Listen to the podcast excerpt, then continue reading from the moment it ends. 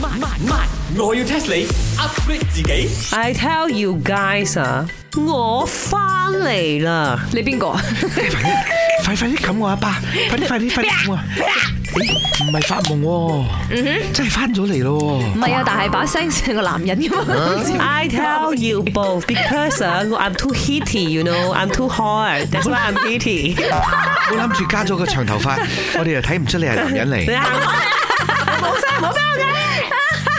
做咩你又咁啊啱今日翻嚟？你又知我哋今日有呢一個 group photo 嘅？你人哋嗰啲扮自周啊，我哋今日都要影扮自周啊 Oh, really？係啦， because right next week 哦，我又要去呢個 Thailand 咗，所以今日我咪翻嚟同你哋影張相先咯，點樣？係啊，你都要多謝茶水榮啊！你知係孤鬼寒噶啦，喂佢都肯請 photographer 嚟幫我哋影相。哇！茶水榮，thank you boss。咁做咩你又揀今日咧？你又明知西餐拎翻嚟咁笨乜啊嘢？哎呀，你哋唔知咩？八月十九號咧就係呢個世界攝影日啊，叫 World Photography Day 啊！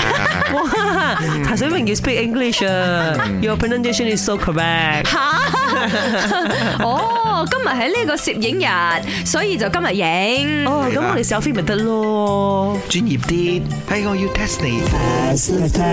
點解八月十九號啦？係呢一個 World Photography Day 咧嚇？應該就係啊！呢個世界上第一個 photographer 係八月十九號出世嘅咯，佢 birthday 就係八月十九號。第一個哦，可能我。耶！但係我睇黃飛鴻嗰啲戲咧，以前十三億嘅嚓咁樣出火嗰啲咁樣嘅相機咧， 嗰、個時候幾時哦？先民初時代早啲好早有咗噶啦，你而家又唔係問我哋幾時有，你問點解八月十九號啫嘛？一八三九年啊，大概係成二百年前啊，已經有攝影呢個技術噶啦。我而家問你哋啊，點解揀八月十九號係呢個世界攝影日啊？哦、i know 啦，because 啊呢個 G D 樂巴係八月十八號出世嘅，and then 係咪呢個鄧紫棋係八月十六號出世嘅，and then 係咪呢個王菲係八月八號出世嘅？ 呢啲咁呃嘅人全部都係八月出世嘅，所以佢就八月立亂篤咗一日。哦，因為佢呢佢個 photography 佢都係 day 藝術家咁嘅意思嘛，攝 Yeah 影師哦，應該係咁啊。我睇到個面都臭 咗。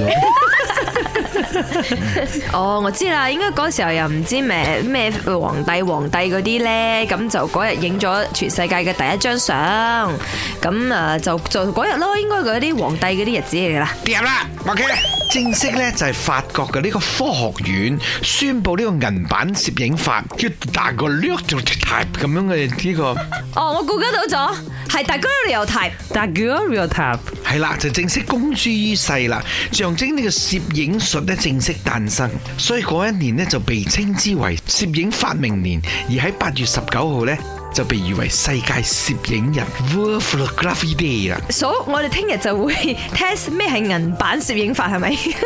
Good idea 喎！This moment，梗係聽翻首 Ed Sheeran 嘅 Photograph 啊！本故事純屬虛構，如有雷同，實屬巧合。星期一至五朝早六四五同埋八點半有。我要 test 你 upgrade 自己。